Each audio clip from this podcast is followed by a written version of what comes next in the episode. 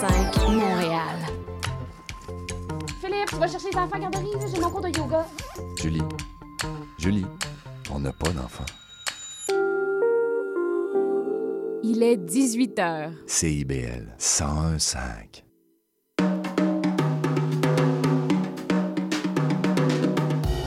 Zine Tonic, c'est une émission dynamique sur le fanzine, la culture underground et les archives littéraires au Québec. Je reçois un, une zineur, zineuse pour jaser d'inspiration et de création. Chaque mercredi 18h sur les ondes de CBL 105 FM Montréal. Vous écoutez CBL 101.5. En ce mercredi soir 27 septembre, j'ai la chance d'avoir avec moi Jess Roy, la personne derrière Neu Édition. Euh, elle accompagne plusieurs artistes à mettre sur papier des textes volatiles. On lui doit aussi Zine de Zine.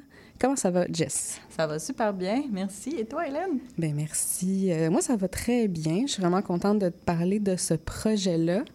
Euh, surtout dans le cadre d'une émission sur le zine. Donc, euh, ben, je vais présenter un peu Neu Édition, puis Oui. ensuite, euh, j'irai avec mes questions. Mais donc, Neu Édition publie de la fiction de longue haleine, écrite par et pour ceux évoluant autour euh, des cercles affinitaires féministes, queer, punk et autres euh, subversifs. Donc, tu le décris comme un incubateur où nos mondes réels et imaginaires prenaient vie dans nos mots et à notre manière.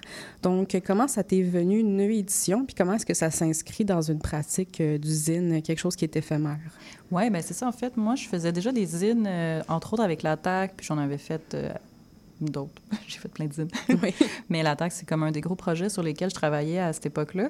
Et j'avais envie. c'est- L'attaque, c'est beaucoup des courts textes. Je faisais tout le travail d'édition, la révision avec les auteurs, euh, retravailler les textes, amener les textes plus loin. Tout ça, j'adorais faire ça. J'adore encore ça, en fait. Et c'est ce qui m'a poussé à lancer la maison d'édition. J'avais envie de travailler sur des textes qui étaient vraiment plus longs, donc d'où la fiction de, de longue haleine. Je me suis quand même diversifiée depuis que j'ai écrit ma description de maison d'édition. Euh, je fais plus seulement de la fiction, mais c'est toujours des textes vraiment plus longs euh, que ce qu'on trouve dans un zine. Puis c- c'était un peu ça, là, le raisonnement derrière la volonté de, créer la maison d'édition. L'autre truc aussi, c'est qu'à l'époque, quand j'ai parti ça, j'entendais pas beaucoup de voix qui me ressemblaient dans- de, mon monde, des gens autour de moi que je connaissais. Euh, je sais que ça s'est beaucoup diversifié depuis ce temps-là sur la scène littéraire euh, au Québec. Il y a comme beaucoup plus de diversité qui s'entend, mais j'ai encore autant de plaisir à faire ce que je fais. Excellent. Puis, euh, au fond, l'attaque, c'était une revue. L'Attaque, c'est un zine collectif qui existe depuis une dizaine d'années environ. Euh, C'était un projet euh, parallèle à la coopérative Coup de griffe, euh, où je travaille aussi. Et euh, dans, ce, dans les derniers numéros, du moins où j'ai travaillé, l'idée c'était de se donner un thème, puis de lancer ça euh, dans l'univers, puis voir chacun comment va interpréter ce thème-là. Donc le dernier numéro qui est sorti, c'était le numéro 10, qui était sur le thème du travail. Donc comment est-ce qu'on interprète le travail, comment on se sent par rapport au travail. Puis dans ce zine-là, ça part dans tous les sens, autant de la manière de traiter le sujet que la forme aussi de, du traitement. Dans le fond, on a autant euh, de la poésie, de la fiction, de l'essai, euh, des... Dans ce numéro-là, il y a des critiques de livres, ça, de la BD, de l'illustration. Ça part vraiment tous les styles tous les sens, possibles sont assemblés dans un seul euh, document. Excellent. J'arrête pas de dire excellent, mais c'est parce que ça l'est, euh, évidemment. Euh, puis, euh, si on continue un peu avec la description de, de ta maison d'édition, tu parles de valeurs justement en accord avec ces groupes-là, puis de démarche éditoriale horizontale. Euh, est-ce que tu peux parler un petit peu de cette ligne éditoriale-là, de, de ce processus, puis comment est-ce que tu le rends horizontal au fond? Euh, oui, ben dans le fond, moi, j'essaie d'impliquer le. ben, tu sais, je faisais déjà du zine, fait que dans le zine, tout est horizontal. Donc, euh, quand tu fais un zine par toi-même ou en collectif, ben, on se retrouve à faire toutes les étapes de la production de cet objet-là, autant que autant l'écriture, la mise en page, le graphisme, souvent l'impression. Moi, je, euh, Coup de griffe, c'est un atelier d'impression, entre autres. Donc, on se retrouve à faire toutes les étapes. Puis, ce que je fais avec les auteurs, c'est que j'essaie de les impliquer le plus possible dans toutes les étapes. Puis, on fait beaucoup d'échanges de de back and forth, là, excusez-moi le mot en anglais, là, mais de Oh. retour. On n'est pas à Radio-Canada. On peut Ouais, non, utiliser c'est des ça, anglicismes. Phew! Mais c'est ça. Et puis l'idée, là, c'est c'est vraiment que l'auteur soit impliqué autant sur euh, la forme que, En fait, moi, j'aime le zine, donc aussi l'objet livre, donc que l'auteur soit impliqué pour que l'objet fasse du sens avec le texte aussi. Euh, donc, on fait beaucoup, c'est ça, d'échanges. Je travaille aussi beaucoup avec des auteurs qui ont peut-être un peu moins d'expérience. Je pense comme à, à Réglisse, là, qu'on vient de sortir avec Ariel Dallaire, qui est son premier roman. C'est pas quelqu'un qui a étudié en littérature, tout ça. Euh, on a fait beaucoup d'allers-retours avec Ariel. Puis, pour vraiment arriver que, son idée, que l'idée qu'elle avait avec ce livre-là soit bien euh, véhiculée, qu'elle soit bien comprise, euh, puis d'amener le livre plus loin aussi. Fait finalement, en fait, quand Ariel m'avait soumis euh, Réglisse, ce livre-là, euh, c'était une nouvelle. Et puis maintenant, on a un petit roman. euh, Oui, quand même, ben, ça se tient vraiment comme un roman, ça se présente comme un roman. Puis mhm. ça ressemble à quoi un peu les questions euh, ou les manières que tu inclus l'auteur dans le processus? Est-ce que tu, justement de la maquette? Est-ce que tu parles des désirs? Est-ce que tu parles des inspirations? Oui, on parle, c'est ça, des inspirations, beaucoup. Euh, on regarde un peu comme le, la- le format ou la forme, on brainstorm ensemble euh, pour euh, la forme que ça prendra. Euh, je fais aussi beaucoup de retours sur le texte, peut-être plus apparemment que ce qu'on m'a dit. je fais plus de retours sur le texte qu'un éditeur ou une éditrice no- normalement plus mainstream ferait. Et donc, moi aussi, je, viens être inclus à ce niveau-là. Puis après ça, toute la présentation, donc on, regarde les maquettes, on fait comme en anglais encore, excusez-moi, euh, on fait les mood boards ensemble, de voir, OK, toi, qu'est-ce que t'aimes, c'est quoi l'atmosphère, puis on fait des allers-retours en termes de comme, hey, moi, je ressens ça de ton livre, j'ai l'impression que c'est, c'est dark, mais c'est un peu drôle, mais c'est, euh, est-ce que c'est ça l'intention, comment est-ce qu'on, si c'est pas ça l'intention, comment est-ce qu'avec la forme de l'objet, on peut aller retravailler l'intention?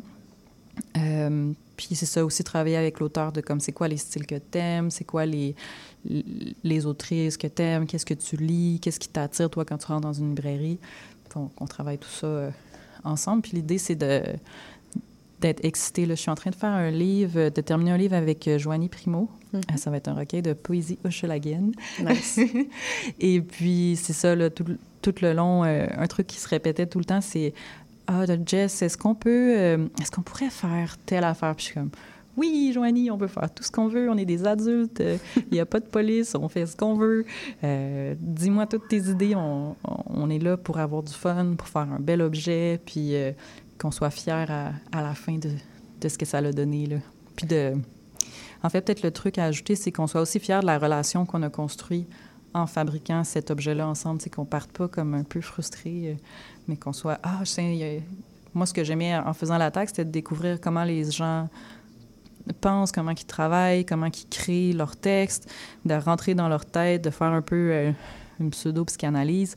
Fait que, comme si je sortais de cette relation-là en, en étant euh, frustrée parce qu'on a travaillé, on a dépassé nos limites ou on, on a sorti un résultat que finalement j'aime pas ou que l'autre personne n'aime pas, ça, ça marcherait pas, là, ça serait...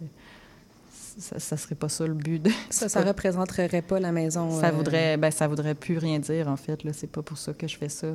Ouais. Puis, est-ce que justement, euh, c'est ta pratique d'usine que tu appliques dans la maison d'édition? Parce que en fait, euh, ben, c'est pas nécessairement un paradoxe, mais le zine, c'est souvent vu comme quelque chose d'éphémère, mais comme très communautaire. Puis au Mm. contraire, une maison d'édition typique, il y a quelque chose de, de comme dans la perpétuité, puis d'inscrire, puis tout. Puis, euh, comment tu vois ça, une maison d'édition de zine? Puis comment est-ce que tu Est-ce Ouais. que tu prends ta pratique d'usine puis tu l'inclus dans la maison d'édition? C'est ma maison d'édition, je l'ai vraiment faite au niveau des valeurs. Comme dans le fond, je prends tout ce qui fit avec mes valeurs, puis euh, j'en fais des, des, des objets à lire ou à manipuler, comme un livre avec des objets de papier à manipuler. Euh, la distinction peut-être que j'ai envie de faire entre le zine puis le livre, ça, se situe en- à ce niveau-là, entre autres, c'est que le, le zine, c'est un truc qui est éphémère, qui est rapide, qui sort vite, mais le livre, c'est un truc qui est plus travaillé, justement, qui est dans la, dans la longueur, dans la lenteur, puis qui va avoir une durée de vie plus, euh, plus longue, plus pérenne. Donc, je trouvais ça intéressant aussi de partir la maison d'édition, parce qu'il y avait plein de trucs que je lisais, justement, en format zine. À un moment donné, ça s- t'as l'impression que ça se répète un peu. J'ai comme eu un, moment de « Ah ah! Euh, J'étais allée voir une conférence euh, sur les pamphlets anarchistes des femmes euh, euh, italiennes militantes à New York dans les années vi- 20. Et euh, en fait, euh, leur pamphlet ressemblait étrangement aux zines qu'on fait euh, maintenant. et j'étais, ah ouais, hein, on parle encore des mêmes choses, on a encore les mêmes problèmes. C'est, ça l'a pas changé depuis de 100 ans. Fait que là, j'avais envie de, de créer quand même dans le format livre des objets qui, qui vont être dans la durée. Puis, ouais. Mais euh, oui, puis euh, par rapport euh, le- le- la distribution, est-ce que ça fonctionne un peu comme le zine aussi? Mais Ouais. parce que vraiment, est-ce que est-ce que tout ce qui différencie un livre du zine, c'est l'ISBN, ou est-ce que tu vois plus ça comme euh, ah ben justement il y a du contenu, puis là je donne une forme qui est vraiment pensée, travaillée, puis je donne les moyens à ce texte-là? Ben, ultimement, c'est ce que j'aimerais. Comme c'est sûr que là, la maison d'édition, c'est un, c'est une pas une institution parce que c'est tout, tout petit, mais c'est Mhm. euh, une forme, une structure justement plus structurée qui permet de, de mieux diffuser les, les livres. C'est c'est pas tout à fait la même approche qu'un zine où ça se fait euh, de un à un puis tout ça. Euh, en ce moment, ça reste petit, puis j'utilise quand même beaucoup le modèle de distribution d'usine parce que je le maîtrise bien, puis ça va, ça se passe bien, puis j'ai déjà tous mes contacts, puis je connais les, les foires, je connais les gens, je connais la scène. euh, puis, ben, la scène d'usine est tellement le fun. Eh bien, justement, comment ça fonctionne un peu la Mhm. distribution d'usines euh, dans les derniers, euh, dernières personnes que j'ai invitées dans les derniers épisodes? On parlait de justement euh, les librairies, par exemple. Tu as Ouais. parlé des marchés d'art. Comment est-ce que ça fonctionne un peu, euh, faire rayonner cette littérature-là? Oui, c'est ça. C'est ben, pas toujours facile, mais les marchés d'art, c'est absolument génial. C'est sûr que les librairies, c'est- pratique parce que ton, tu mets tes, tes livres puis tes zines là, puis ils se vendent, on touche du bois. Euh, les gens les voient. Mais dans les foires, moi, ce que j'adore, c'est aller, c'est ça. Je vais dans les foires, je montre mon travail, mais aussi je regarde le travail des autres, puis je suis comme, ah, toi, t'as fait ça, ah, t'as sorti tel truc, ah, tu l'as fait comme ça, ah, ouais, ah, mais là, j'ai un nouveau livre sur lequel je travaille, je me posais des questions, ça, c'est une bonne idée, mais si je, la, je le mets avec l'autre idée de l'autre là-bas, je mets les deux ensemble, ça fait quelque chose de nouveau, puis là, en tout cas, ah, ah ce sujet-là, tiens, je connais pas ça. En tout cas, tu sais, c'est comme c'est juste de l'inspiration, euh, de la nourriture pour l'homme, euh, puis pour la créativité, puis juste de rencontrer les gens, tu construis des liens, des relations. Tout, tout fait plus de sens que juste euh, un truc ma- mercantile. J'adore les librairies, hein, c'est pas ça le problème. Oui, mais bon, on vit dans un système capitaliste, là, on Oui, peut oui, pas ça. le nier. Puis justement, ça coûte quand même des choses euh, produire. Exactement. Puis je te dirais l'autre truc, avec les marchés que, que- puis les foires, ce que j'aime beaucoup, c'est que le- livre, la littérature, la lecture, c'est un loisir très solitaire. Puis là, Mhm. c'est, ça nous permet de sortir puis de voir du monde, justement, là, parce que sinon, on serait juste chez nous euh, à, à lire nos livres. Ben, ça serait génial aussi, mais c'est, très... C'est ça, ça, ça vient... C'est pas comme faire de la musique... euh, tu sais, as des shows, tu as des spectacles, tu as de la musique live. En, en littérature, c'est, moins ça. Beaucoup de gens qui sont plus, plus introvertis. Euh, fait que l- les foires, souvent, c'est l'occasion de partager un peu qu'est-ce qu'on fait. Puis, euh, dans ces foires-là, est-ce que tu t'inspires beaucoup des livres d'art pour penser tes livres euh, par rapport justement à la forme? Tu en as apporté quelques-uns. Mhm. On pourra parler de ton catalogue rapidement, mais euh, oui, tes sources d'inspiration.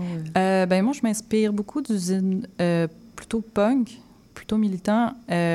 Puis aussi, nous, on a un atelier de sérigraphie, donc tout ce qui est gravesine, euh, il, s'en fait moins ici, c'est à l'international, ça se fait vraiment beaucoup, tout ce qui est le, zine, euh, que c'est juste des illustrations, mais avec une super belle impression, un super beau papier. Ça, c'est quelque chose qui m'inspire quand même vraiment beaucoup.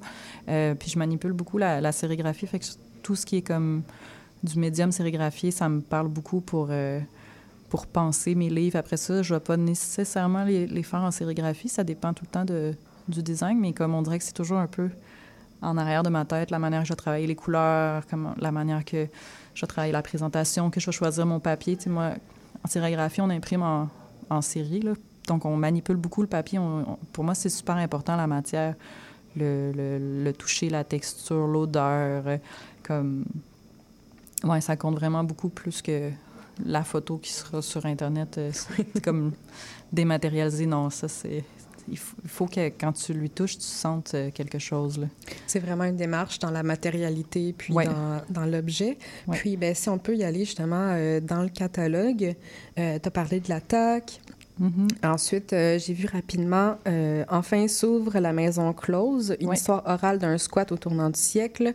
Euh, dans la même lignée des histoires orales, on a le retour à la terre, puis Mhm. des choses comme Les Élingues de Joanie Primo ou Le Samovar de Nicolas Rouillet. Ouais. Donc, c'est quoi, c'est quoi qui t'a poussé vers ces textes-là? Euh, je sais qu'il y a des textes oraux, il y a des textes comme, qui sont Ouais. plus dans l'éphémère. Qu'est-ce qui t'a poussé à les rendre euh, matériels? Euh, ben, déjà, tu as nommé quand même beaucoup de, de livres qui sont avec notre partenaire euh, qui est Demain les Flammes. C'est un, collectif qui est à Toulouse. Euh, un des zines littéraires qui m'a le plus ben, marqué parce que c'est un des premiers que j'ai lu, c'est euh, des zines de Comet Boss où il raconte. euh, puis je pense que c'est un peu ça qui m'a poussé d'ailleurs à faire la maison d'édition. Euh, Comet Boss, qui est un punk américain qui fait des zines depuis les années 80 où il raconte sa vie.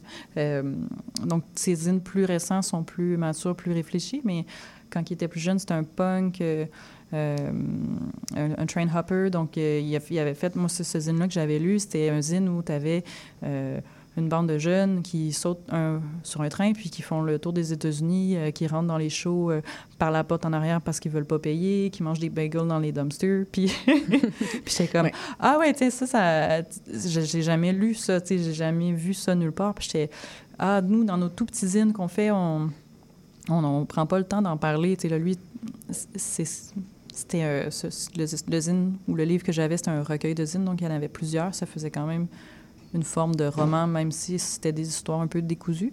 Mais ça m'avait vraiment marqué. Puis euh, quand euh, Demain les Flammes m'ont approché là, pour euh, faire la traduction des, des zines de Comet Bus, c'est sûr que j'ai dit oui tout de suite. Après, ce que j'adore dans l'histoire orale, c'est de donner la voix à plusieurs personnes. C'est au lieu de parler au nom de quelqu'un d'autre, ben, on fait juste leur donner la plateforme livre pour s'exprimer. Puis nous, en tant qu'éditeurs, ben, on met ça, on met ça beau et lisible là, parce que je sais pas si tu as déjà transcrit euh, quelqu'un qui raconte une histoire, mais sur papier, ça, ça le fait moins quand tu pas l'intonation. Il faut, Oui. faut retravailler un peu en arrière. Mais Oui, il y a le travail littéraire quand même. oui, euh, oui, oui, oui, mais c'est un truc qui est absolument magique à faire. J'adore faire ça. Ouais. Euh, super. Puis si on continue dans ton catalogue, euh, il y a aussi des trucs comme Hochelaga, Mon amour, Mhm. Blindé d'innocence. Est-ce que tu veux parler un peu euh, de ces Ouais. trucs-là? Ben, Hochelaga, mon amour, ça, c'était un super projet qu'on a fait dans Hochelaga, justement, euh, qui était un journal de quartier collectif où on se réunissait une fois par semaine au café euh, Atomique et euh, au, resto- au Resto Pop, dépendant des semaines. Et l'idée, c'était juste tout ce qu'on reçoit, on le publie. Puis c'est les voisins qui se réunissent, qui publient des trucs sur leur vie de quartier, sur des trucs qui se passent, juste pour faire vraiment une question de justement de matérialité, de rapprochement local au lieu de une espèce de truc où on, on se tourne toujours vers on est bombardé des nouvelles de partout dans le monde, mais on parle pas à notre voisin. Mm. Puis l'idée c'était d'aller un peu à l'encontre de ça. Euh, ouais, ça c'était vraiment un cousine à faire. Euh, puis tu vois, le blindé d'innocence, ça c'est une réédition, ça c'est un autre euh, un recueil de poésie euh, qui m'a aussi vraiment marqué. C'est un recueil justement qui a été écrit à plusieurs voix. Donc là, on retrouve encore un peu la pluralité. Puis moi, c'est ce, ce recueil-là parle en fait de la grève étudiante de 2015 et il, y a vraiment une espèce c'est- écrit chaque texte est écrit à plusieurs. Donc c'est pas une collection de plusieurs textes de différentes personnes c'est des textes écrits en groupe Euh, puis ça donne une espèce de, force de voix collective absolument incroyable. À chaque fois que j'en parle, j'ai des frissons. J'ai encore des frissons. puis le collectif, la première édition, j'en avais juste acheté plein. Je l'avais mis dans ma distro. Ça, cette, chose-là, c'est la meilleure chose au moment. Quand. Et puis un moment ben, c'est ça, ils ont sold out. Puis j'étais, OK, j'en veux plus, j'en veux plus. J'ai fait toute une seconde euh, édition revue et augmentée. Euh, puis, euh, en fait, elle est sortie pendant la pandémie, quand on était tous euh, complètement seuls et isolés dans notre confinement. Fait que je trouvais que c'était vraiment un, en tout cas, un bon timing, c'était pas voulu. Oui, non, c'est sûr. C'était pas voulu, mais c'était vraiment un truc qui nous rappelait l'espèce de puissance de groupe, d'être tout le monde dans la rue ensemble. En- c'est sûr que celui-là parle de la grève de 2015, mais pour moi, tous ces mouvements-là de masse, ils viennent chercher à peu près la même émotion. Là. D'être dans la rue, de faire comme ah mon Dieu, je suis pas la seule à être en colère, je suis pas la seule à vouloir euh, dénoncer ce qui se passe, puis tout le, mélange des émotions, autant la colère que la joie d'être ah yeah, on se voit, puis de, de on est capable de faire quelque chose ensemble, puis tout ce truc des groupes qui se mélangent, qui se mélangent pas autrement. En tout cas, tout est condensé dans cette poésie-là. C'est un truc, c'est un tour de force qu'ils ont réussi à faire. C'est euh, vraiment intéressant. Puis par rapport au groupe, euh, aussi, tu as le Zine de Zine Yes. que tu as fait euh, avec Isabeau. Oui, avec Isabeau puis Guillaume Bégin. Est-ce que tu Oui. veux en parler un petit peu de ce Oui. que c'est le Zine de Zine? Oui, dans le fond, le zine de zine, c'est une manière de ramener un petit peu, justement, la, prom je dirais la promotion, peut-être la diffusion du zine dans la matérialité, puis aussi de sortir juste le zine de juste les quelques moments, les quelques quatre ou cinq foires par année. euh, qui sont d'ailleurs mercantiles qu'on peut faire. Puis c'était de donner un espace pour euh, parler d'usine, mais aussi de parler de tous les acteurs autour d'usine, Mm. tous ceux qui font qu'il peut avoir une scène d'usine. Donc, euh, autant des gens qui font un podcast sur l'usine que des bibliothécaires. Là, on a fait un gros dossier sur les bibliothécaires, puis euh, que, sur les artistes d'usine. Euh, puis après ça, on fait aussi une recension de tous les zines euh, qu'on a trouvés. Donc, pas tous les zines qui ont été publiés, c'est pratiquement impossible à faire, mais tous les zines qui nous sont tombés sous la main. Pour avoir, avoir un peu un portrait de, de qu'est-ce qui se produit, vu que c'est comme très éphémère. On aurait pu faire ça en format web, mais on avait vraiment les, tous les trois un grand désir de faire un truc matériel euh, qui peut se passer de main en main, qui peut, euh, qui nous ramène justement euh, dans... Ça, ça fait très catalogue, puis c'est le fun de l'avoir en main parce que là, c'est justement, ça nous sort Ouais. du web, puis là, on, on peut lire les descriptions, puis c'est, je trouve ça intéressant d'archiver quelque chose d'éphémère, justement. Là.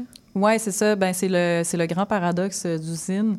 Euh, d'un côté, c'est éphémère. De l'autre côté, euh, on, on voudrait que ça se finisse jamais. fait que là, c'est ça. Puis, tu sais, euh, Isabeau, c'est un chercheur, justement, euh, qui fait de la recherche sur les zines. Puis, lui, sa, grande détresse de chercheur, c'est que ce soit, euh, justement, très mal archivé, les zines, et que ce soit très éphémère. Puis, euh, ça rentre quand même euh, en conflit avec moi qui fait des zines, puis qui est comme non, mais c'est fini, c'est une époque qui est finie, on passe à autre chose, Isabeau. Puis, euh, on est un peu là-dedans, mais. euh, c'est ça de ramener un peu. C'est quelque chose, les catalogues de zines, qui se faisaient beaucoup euh, avant Internet.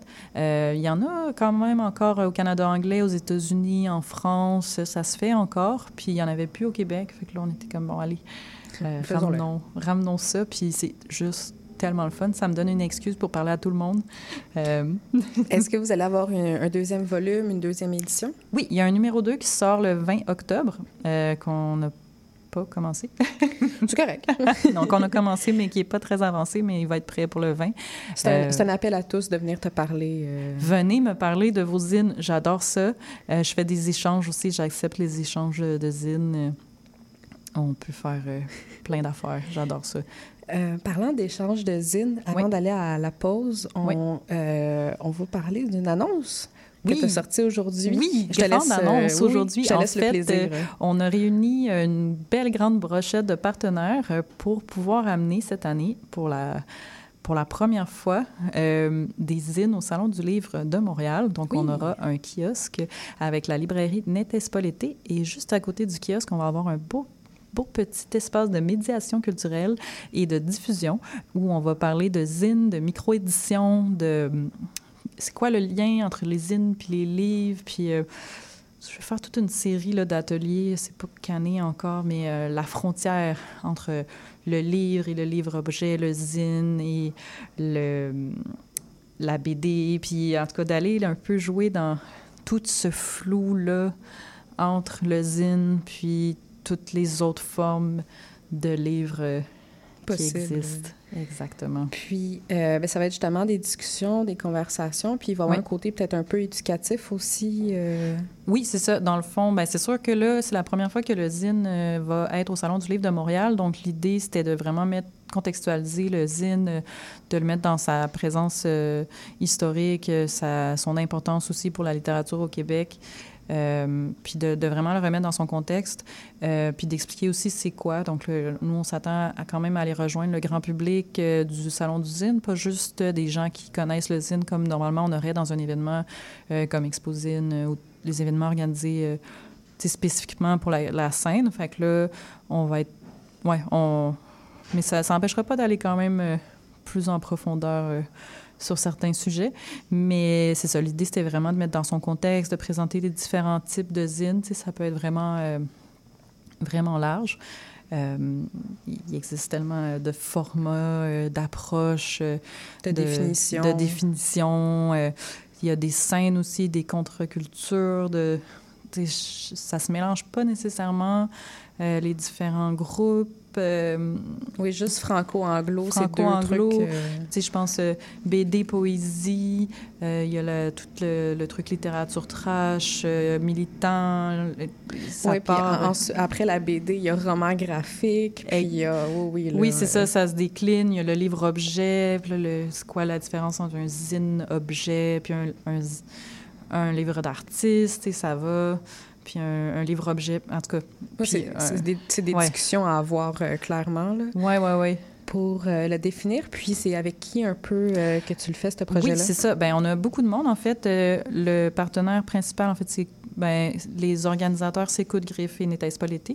donc, Coup de griffe étant l'atelier de sérigraphie, le, la coopérative d'artistes avec qui je travaille et la librairie N'était-ce pas l'été où on peut trouver plein, plein, plein de zines. Mm -hmm. On a aussi à, à, apporter dans le projet, bien, évidemment, le Salon du livre de Montréal va faire partie ou bien fait partie déjà du projet.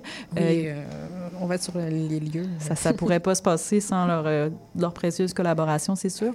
Euh, on a les, la Bibliothèque et Archives nationales du Québec, le Centre euh, de recherche interuniversitaire en littérature et culture du Québec, le CRILC. il y a l'imprimerie Centre d'artistes qui va être là, Exposine et Archives Montréal. On a aussi quatre maisons d'édition qui supportent le projet, donc Neu Édition, qui est ma maison d'édition, Moult Édition, euh, les éditions Rodrigol et le Relieur des Faubourgs, euh, qui se trouve être euh, Sac. Et on a eu une belle commandite aussi de la brasserie de Nam, qui est un très fier supporter de toute la culture underground euh, au Québec. Oui. Oui. oui, dit-elle. Bien, on les salue euh, avec plaisir. Puis, euh, est-ce que tu t'attends vraiment à un bon retour? Est-ce que tu es un peu nerveuse d'introduire ça à un nouveau public? Oui, ben c'est sûr que, tu sais, comme j'en ai présenté des zines à, à, du grand public, on, on reçoit toutes sortes de, de, réactions, autant des gens qui sont complètement Wow, c'est génial, puis d'autres qui comprennent absolument pas le concept euh, et qui deviennent agressifs, je sais pas pourquoi. mais, mais c'est le plaisir de travailler avec le grand public. Il y a toutes sortes de monde, toutes sortes de réactions, puis ça t'amène vraiment à, à, sortir de ta, de ta zone de confort, puis à, à repenser un peu ta manière de travailler. Moi, c'est je suis vraiment excitée de faire ce, ce projet-là là, avec, le, avec le Salon du Livre. Puis, euh, vous avez un événement qui s'en vient aussi en octobre? Oui, c'est ça. Ben, en fait, c'est le 20 octobre. Donc, on, on, on, va faire le lancement de Zine de Zine numéro 2, mais ça sera aussi euh, une levée de fonds pour financer tout ce beau projet-là. Ça a l'air de rien, mais aller au Salon du Livre de Montréal, ça coûte un bras et une jambe. Je ne peux pas le nier. Euh...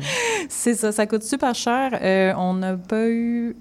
On n'a pas eu de confirmation de financement euh, jusqu'à maintenant. C'est sûr qu'avec toute la belle gang de partenaires qu'on a là, on a réussi quand même à couvrir une grande partie des frais, mais il reste un petit, un petit morceau là, qui n'est pas couvert. Euh, puis on commence à être un petit peu nerveux. Donc, euh, c'est le 20 octobre. le 20 à quel, octobre. quel endroit? Ça va être à la librairie N'était-ce pas l'été. il va y avoir plein de choses. Je peux vous... J'ai-tu le temps de vous dire qu'est-ce qu'il va y avoir? Ben oui, oui, rapidement, puis après ça, on ira à la pause. Oui. Il va y avoir une exposition d'archives tirée des archives de M. Simon Bossé, l'artiste derrière Mille Putois. On va avoir le lancement de Zine de Zine. Et, euh, j'avais un autre truc. Il va y avoir d'autres choses? Vous viendrez? Oui, on, en revient après la pause euh, sur euh, l'événement. On revient aussi avec les coups de cœur. Donc, c'était Jess Roy pour nos éditions. On revient pour lui parler de ses coups de cœur et on va à la pause. Salut, c'est Béatrice Grandet. Je vous donne rendez-vous le 16 octobre pour prolonger l'été sur les Sentiers débattus. Une série de balados réalisés à travers le Québec qui vous emmène dans un voyage au cœur de lieux alternatifs et des gens qui les habitent. Alors je vous dis à bientôt sur les Sentiers débattus.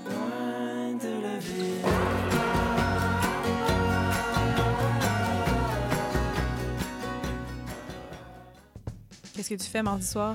J'écoute Lire et délire. Tu connais? Non, c'est quoi? Lire et délire, c'est l'émission culturelle la plus déjantée de CIBL. Tous les mardis dès 19h, quatre schnappants vous présentent des chroniques sur la littérature, le cinéma, le théâtre et vous réservent bien d'autres surprises. Les mardis dès 19h, c'est à CIBL que ça se passe. Ici Yves Chamard. J'aurai le plaisir de venir partager avec vous une heure semaine la merveilleuse histoire de Québec en musique. Chaque samedi à compter de 6h30 à CIBL 101.5 Montréal.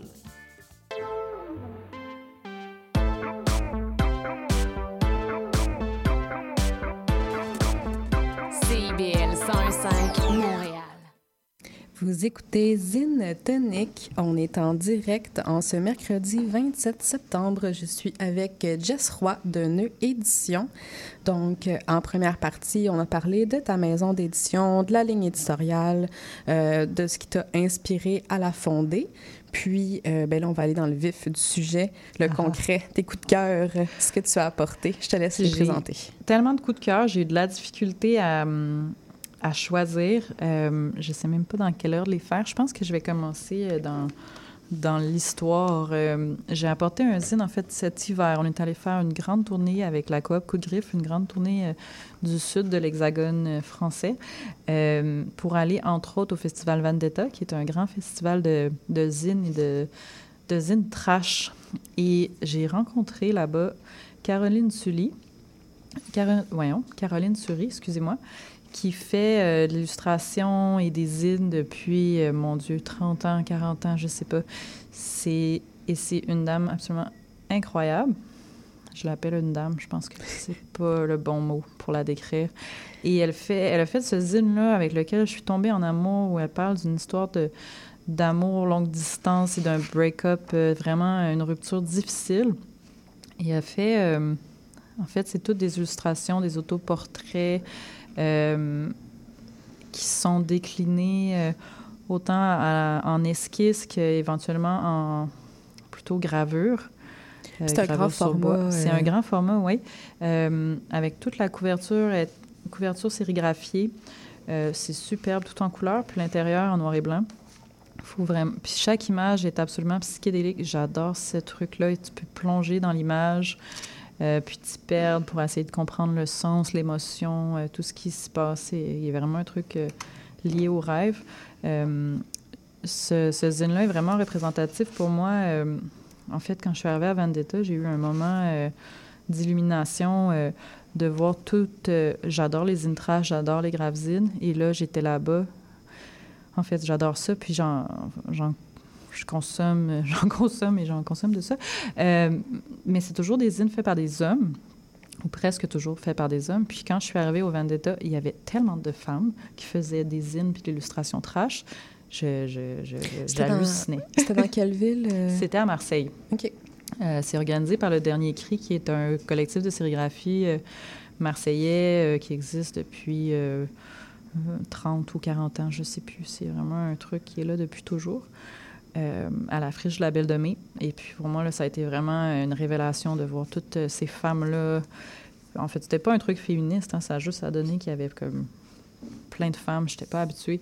Oui, c'était organique. euh. C'était organique, ouais. J'ai vraiment, euh, j'ai vraiment adoré. J'ai ramené ce zine-là et quelques autres, mais je trouvais que celui de Caroline Sury était particulièrement parlant. euh, d'une ar- d'une artiste mature qui a vraiment travaillé son médium, puis que... Ouais, c'était vraiment impressionnant. Puis qui pourtant reste quelqu'un de très, très, très accessible. Tu sais, dans le zine, tout le monde est égaux. euh, ouais. Oui, que parce que c'est une partie importante d'usine, euh, je trouve, ben, dans sa distribution, d'avoir Mhm. accès à l'artiste. Ben, quand c'est lui euh, ou elle qui est à la Mhm. table, évidemment. Mhm. Euh, des fois, ça peut être des amis, mais de- de- d'avoir accès direct à la démarche. Donc, euh, c'est ça, c'est une conversation avec cette personne-là qui t'a vraiment... euh, Oui, c'est ça, ça m'a vraiment marqué. Puis euh, quelque chose aussi dans le. ça, ça, ça parle un peu avec. euh, c'est un peu en lien avec l'anarchie, mais de tout le monde peut le faire. Tu sais, le tout le monde peut le faire. Donc, euh, autant cette personne-là qui fait du zine depuis 30 ans que toi qui n'en as jamais fait, ben vous pouvez être assis côte à côte, faire du zine euh, tous les deux, puis les deux démarches sont valides. Euh, Fait que je trouvais ça euh, vraiment. Parlant.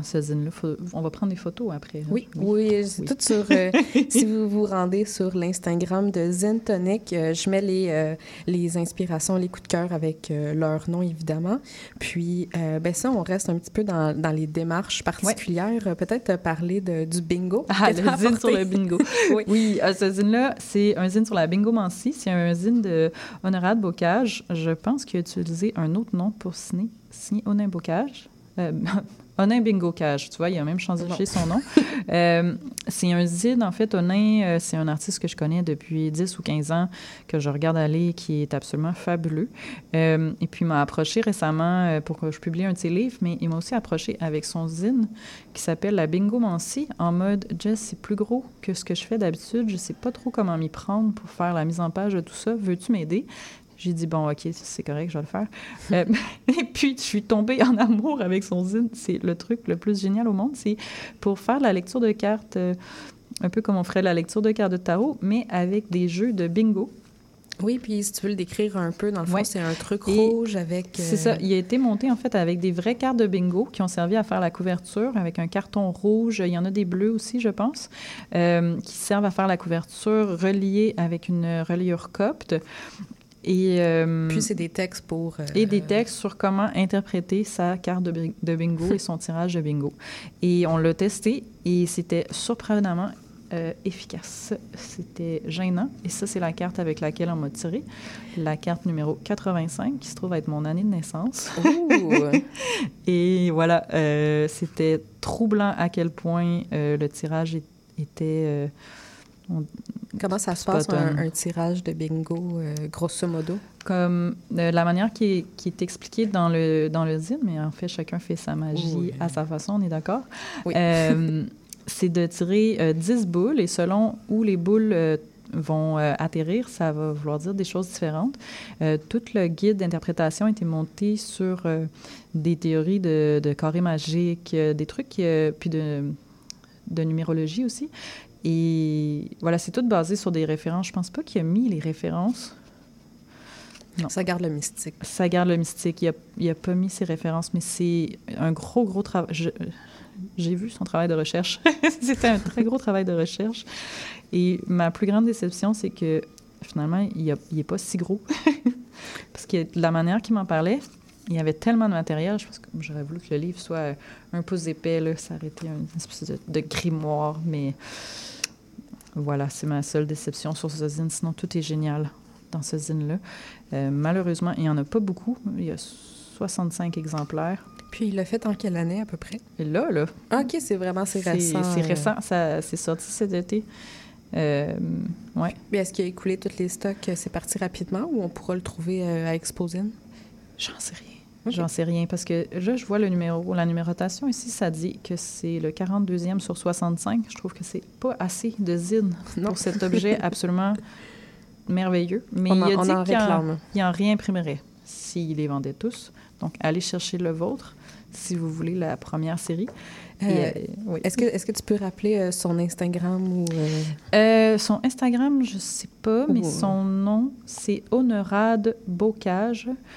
Euh, on le mettra euh, Oui. sur le Instagram de, de Zintonic, comme ça. on- Parce que là, par cœur, je me souviens pas Ben. de son nom euh, virtuel. C'est bien correct, mais c'est c'est un des trucs avec les zines aussi, tu sais, ça part rapidement, mais le fait qu'il y ait l'inscription dans le zine, euh, Ouais. de combien de copies il y a, combien Ouais. il a été vendu, là, souvent dans les livres, on retrouve, ah, c'est un deuxième tirage, euh, Mhm.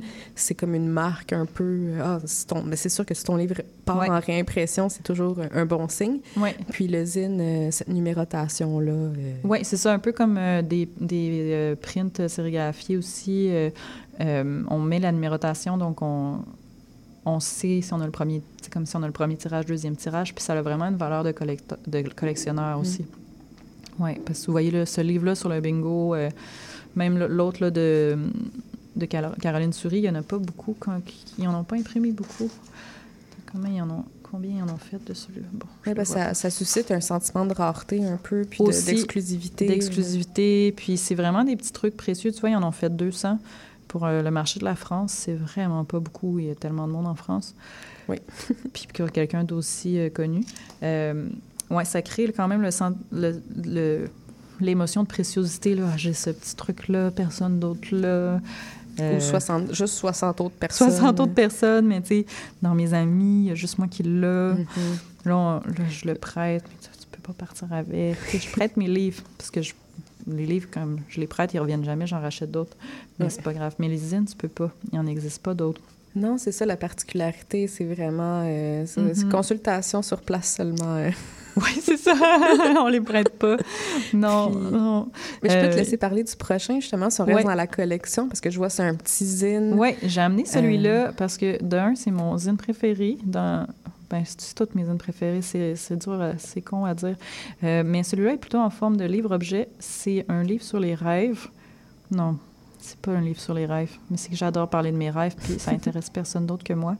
Et là, dans ce zine-là, c'est un- une personne qui parle dans son sommeil et sa partenaire a compilé euh, les choses qu'il dit dans son sommeil.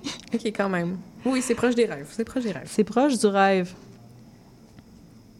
Puis Mais la forme aussi est la intéressante. forme est intéressante. Donc, ces livres, euh, il y a toute une série hein, de, des trésors de Torsavol. Là, celui que j'ai amené aujourd'hui, c'est euh, un petit rectangle. Il faut déplier, dans le fond, comme.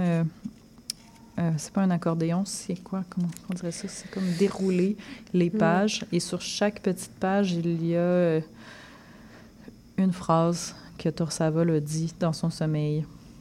Euh, mettons. euh, Ici, ils nous font payer pour la quantité de barbe qu'on a. J'en prends un autre. Demain, c'est la gestion mécanique du, du tsar. Oui, ça fait... Oui. Je sais pas, c'est tellement ridicule. Je, je suis une bouteille avec une fleur de lys. Qui suis-je? c'est très philosophique, ça, c'est certain. Les saumons ont détruit le quartier. Comment? Ben, sont un paysage raté, puis chaque fois que le monde veut ajouter des discussions à leur carte, ben, ça ajoute. Voilà. C'est des phrases qui vont nulle part Mais et qui disent tout en même temps. C'est superbe. Oui, oui, mais c'est vraiment... Le, zine permet ça. Parce que Mhm. il y aura...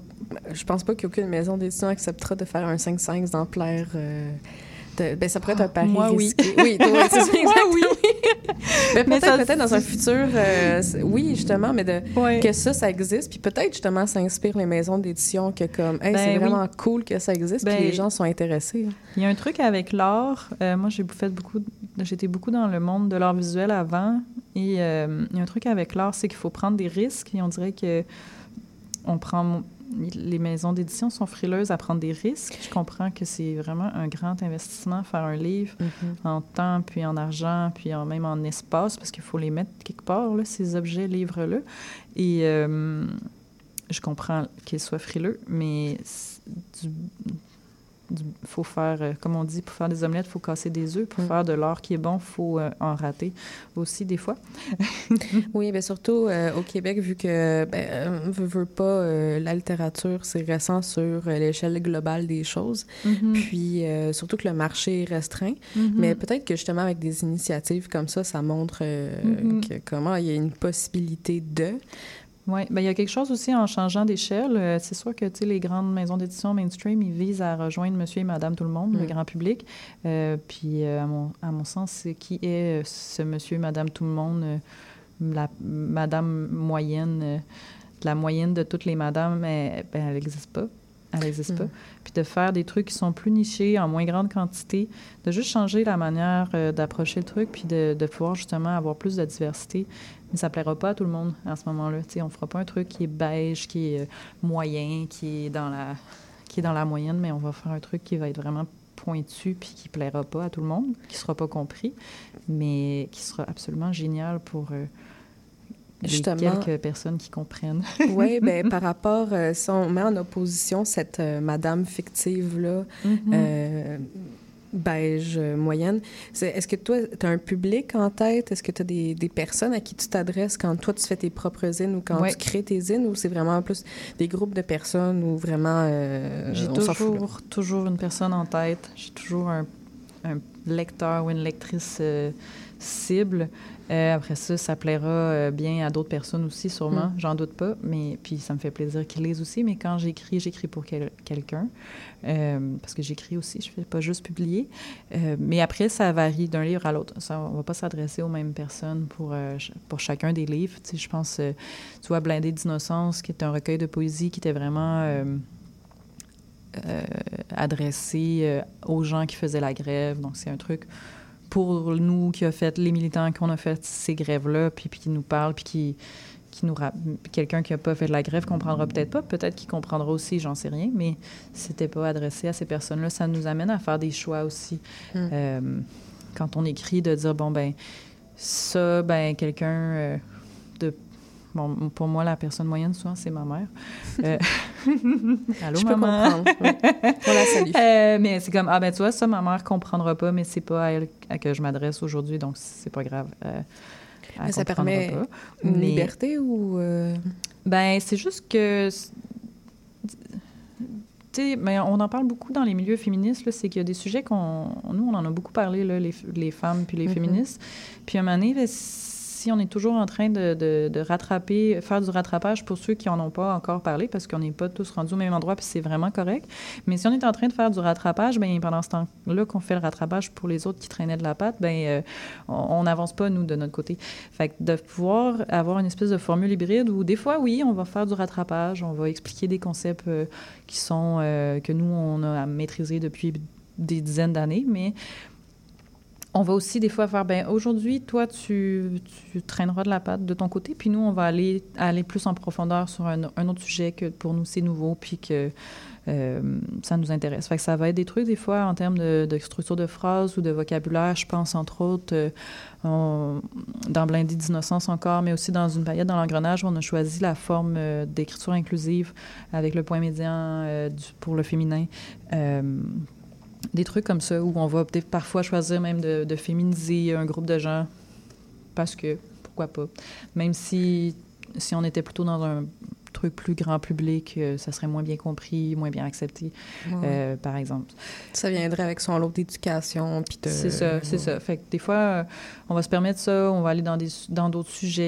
euh, Mais dans le Mhm. fond, plus que la liberté, c'est des, exp- des espaces d'expérimentation comme le zine doit Ouais. être un peu. Ben ça, le zine, ça a clairement été une très grande espace d'expérimentation justement pour euh, cette écriture inclusive-là, euh, où on se donne le droit de, de tester plein de manières, de nommer les mots. Euh, un- honorable, justement, dont je parlais là, pour le Bingo Mancy, c'est vraiment un artiste qui a beaucoup euh, joué, il fait du théâtre aussi. Il écrit des pièces de théâtre, puis euh, il a beaucoup joué sur euh, justement euh, comment nommer le genre, comment genrer les gens, comment inventer des mots et puis des no- mots absolument farfelus qui seront pas compris ou acceptés par personne. Mais pour moi, ça, ça fait partie de la démarche artistique. Puis c'est quelque chose qu'on peut faire dans le zine aussi. Autant qu'on peut le faire dans le théâtre expérimental, on peut aussi le faire dans le zine. C'est...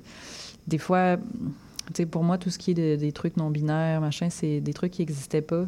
Mm. euh, quand j'étais jeune, puis de découvrir que ces mots-là, qu'il y avait des mots, que c'était quelque chose qui existait, que c'était pas juste euh, imaginaire, puis que c'était des choses euh, dont on pouvait parler, Un qu'on peut nommer. qu'on peut nommer, ben, ça a été vraiment libérateur là, de dire ah ok, il y a un, un mot pour ça, mais de aussi justement se donner le droit d'inventer des mots pour les choses qu'on qu'on n'a pas de mots, tu sais. Oui, puis c'est ça Ouais. qui participe à, à l'effet de communauté du zine, de « Ah oui, OK, euh, justement, j'avais pas de connaissances là-dessus. Ce groupe de personnes-là m'offre euh, des- la Mhm. manière de nommer, comme tu dis. Mhm. Puis de « Ah, ben OK, je peux m'identifier au lieu de, d'avoir mon propre parcours, puis de... Exact. Puis c'est de donner. euh, le zine permet de donner une, une plateforme aussi euh, à des trucs. Puis se faire sa propre idée aussi, euh, faire son propre zine. Ouais. euh, Oui, c'est ça, de euh, ben, déjà parler pour soi-même, euh, de s'approprier une voix, Mm. ce qui est déjà un gros morceau. En- on est dans une société de, où on délègue notre voix à un représentant. Ben là, avec le zine, tu délègues pas ta voix. C'est toi qui. Ouais, si tu as puis- quelque chose à dire, il faut que tu le fasses. Puis le zine te permet d'ailleurs de le faire. Puis dans C'est merveilleux. les, les euh, je, je parle un peu un peu vite, je te coupe un peu, mais Vas-y, vas-y. euh, dans le sens, euh, ce que je voulais dire, c'est les autres personnes que, que j'ai invitées aussi, on dit un peu la même chose, puis ils parlaient vraiment de conversation, fait que c'est vraiment Ouais. de mettre sa voix aussi dans la conversation, que ce soit pas juste ça, je me nourris de cette Mhm. pensée-là, Mhm. comme on ferait avec des éditoriaux, par exemple, OK, on pense ça cette semaine, Ouais. mais là, c'est comment je lis quelque chose qui peut-être me confronte, ou comment, OK, Ouais. un nouveau vocabulaire, puis ah, peut-être moi, je, je vais mettre mon mot à ce vocabulaire-là. là. Ouais, j'ai envie de répondre à ça. J'ai envie, ah, tu vois, la personne, elle a dit tel truc, mais moi, je suis pas d'accord. Mhm. Ah, comme, je vais, ou tu sais, des Je vais répondre avec un je vais zine, là. répondre. Ou il y, a le- il y a beaucoup le truc aussi, euh, dans les marchés, on se fait souvent dire ça. Ah, ça, c'est facile, moi aussi, j'aurais pu faire ça, tu sais. Je suis comme. Ben, moi aussi, j'ai ce réflexe-là. hein. Moi, moi aussi, je regarde trucs. Ah, moi aussi, je pourrais faire ça. Euh, tu sais, euh, l'album ici, dis-moi, là, je sais pas si tu y as touché. Il est en Euh, velours. non, on n'en a pas parlé, mais on peut en parler justement. euh, Ouais. Mais euh, celui-là qui est en velours, c'était Oh. c'était ça. J'ai vu ça. C'était une affiche, moi, que j'avais vue, mais après, je l'ai vu dans des livres pour enfants avec du velours sérigraphié. Puis, ah, moi aussi, je peux faire ça. fait que j'ai l'ai fait. Mais j'ai eu de la misère. mais beaucoup de plaisir aussi. Puis, euh, ben, justement, on, on est allé directement dans ta maison d'édition, puis je parlais de ta pratique de zine, mais c'est c'est quelle zine euh, que tu as faite avant d'arriver à Neu Édition? C'était quoi ta pratique? Oui, euh? ben en fait, on a fait toute une série, mes premiers zines. J'en ai fait plein. J'en ai fait plein. Mes premiers zines, je les ai même pas amenés. C'est. euh, ah, il y en a un, là. Euh, c'est les désintégrations. C'est un zine qu'on a fait euh, à, l'époque. J'avais. je venais de quitter un collectif avec une galerie d'art qui s'appelait Rats Nine. Et on a fait un. Quand on a laissé tomber un peu ce projet-là, on s'est mis plusieurs des ex de Rats Nine pour faire un zine déconstruit qui s'appelait Déconstruction. Euh, L'idée, euh, c'était un peu le, le contraire d'un cadavre esquis. C'est qu'au lieu de de, cons- de construire sur le dessin de quelqu'un d'autre, c'est d'aller euh, détruire le dessin de l'autre. Puis on s'est donné carte blanche pour aller intervenir euh, sur le, dessin, où on, a- on l'a fait en texte puis en poésie aussi, euh, pour aller intervenir sur le dessin de l'autre. Puis euh, on pouvait autant faire des trucs où euh, quelqu'un dessine un truc, tu le déchires en mille morceaux, tu refais un collage avec, tu barres le truc, tu repeins en noir par-dessus. Puis ça a été vraiment formateur, ce zine-là, pour, pour tout ce qui est de, de Lego. Donc, de, de voir quelqu'un euh, complètement détruire l'œuvre que tu viens de finir, ça fait mal. Oui, oui, oui. Mais de justement voir où ce que l'autre va amener ton travail, ça, c'est super intéressant. Puis de, de faire les- cette espèce d'aller-retour-là, c'était vraiment euh, formateur. Je me pose toujours, on en a vendu plein de ça.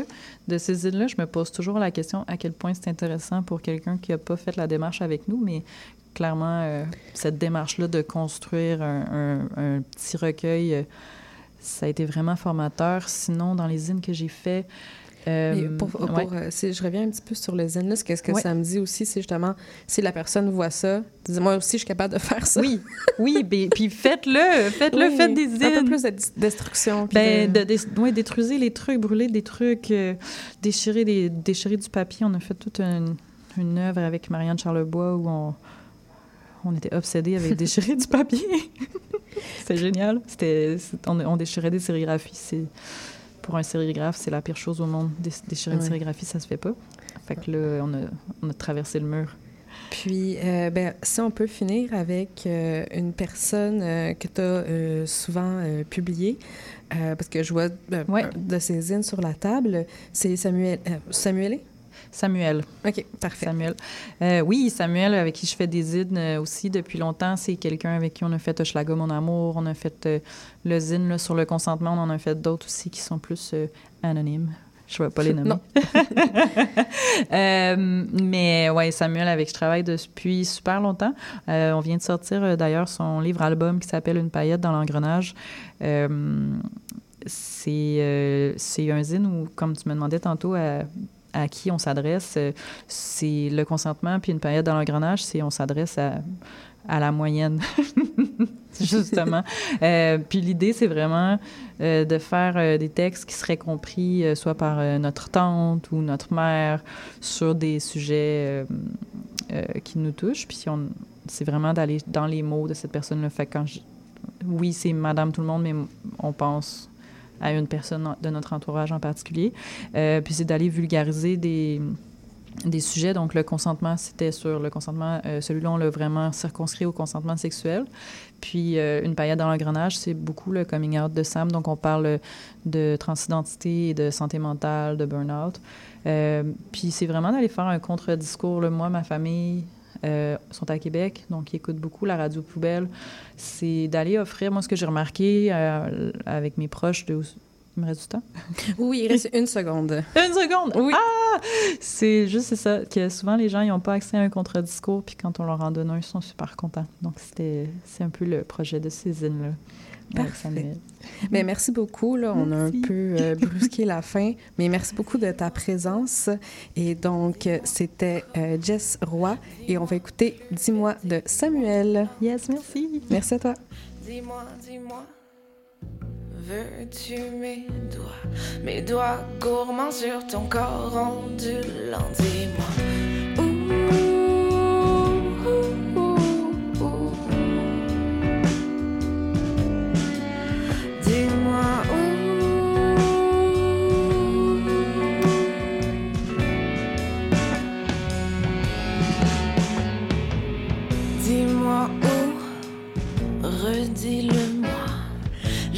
le son, j'aime le son de ta voix. Dis-moi tout, dis-moi tout bas. Dis-moi tout bas tout ce que t'aimerais de moi. Dis-moi, dis-moi, est-ce que t'aimes ce que tu vois? Est-ce que t'aimerais voir mes mains se poser? Juste là? Dis-moi.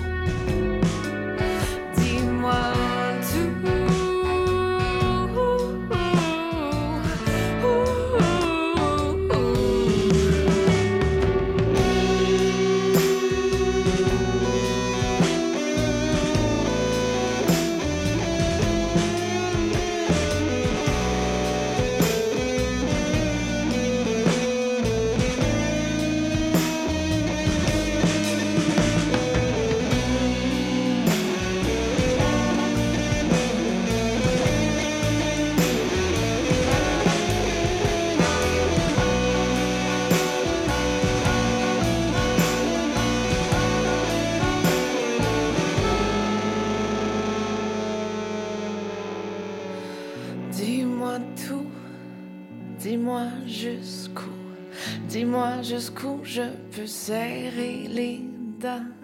Dis-moi, dis-moi, prends tout ton temps. Dis-moi, dis-moi, dis-moi, on fait comment pour te monter au ciel, te pousser des ailes pour faire briller ton corps et ton cœur très très fort. Dis-moi, comment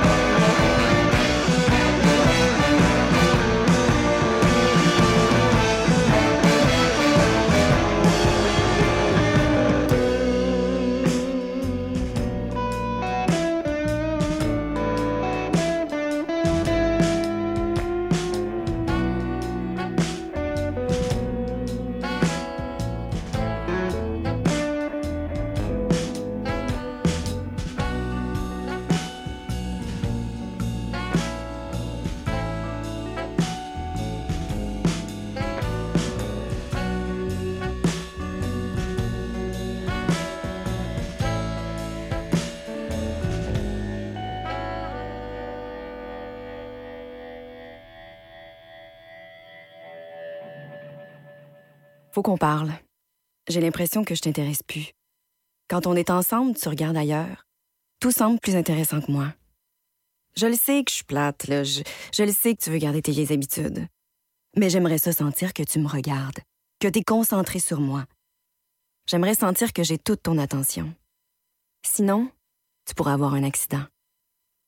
La route a besoin que vous soyez concentré. Au volant, portez toute votre attention sur la route. Un message de la Société de l'assurance automobile du Québec. Bonjour et bienvenue dans l'émission Un monde d'artistes. Je suis Louise Anneau et chaque mercredi de 1h à 1h30, nous découvrirons ensemble l'histoire d'un ou d'une artiste en tout genre. À la manière d'une histoire, nous retracerons sa vie, son parcours, ses rencontres et son empreinte. Nous parcourrons différentes disciplines théâtre, danse, musique, cirque et bien d'autres encore. Vous l'aurez compris, à chaque semaine son artiste et à chaque épisode son univers. Alors je vous donne rendez-vous tous les mercredis à 1h dans un monde d'artistes sur CIBL.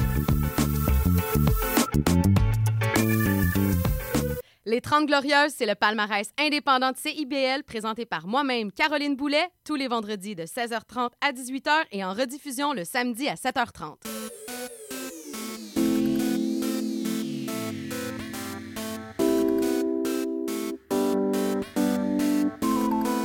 CIBL 101.5 Montréal. Vivre Montréal, Montréal. Alors, ici c'est IBL. On entre en onde bientôt, bientôt, dans 5 minutes. CIBL 105 au cœur de Montréal. L'émission qui suit vous est offerte en rediffusion.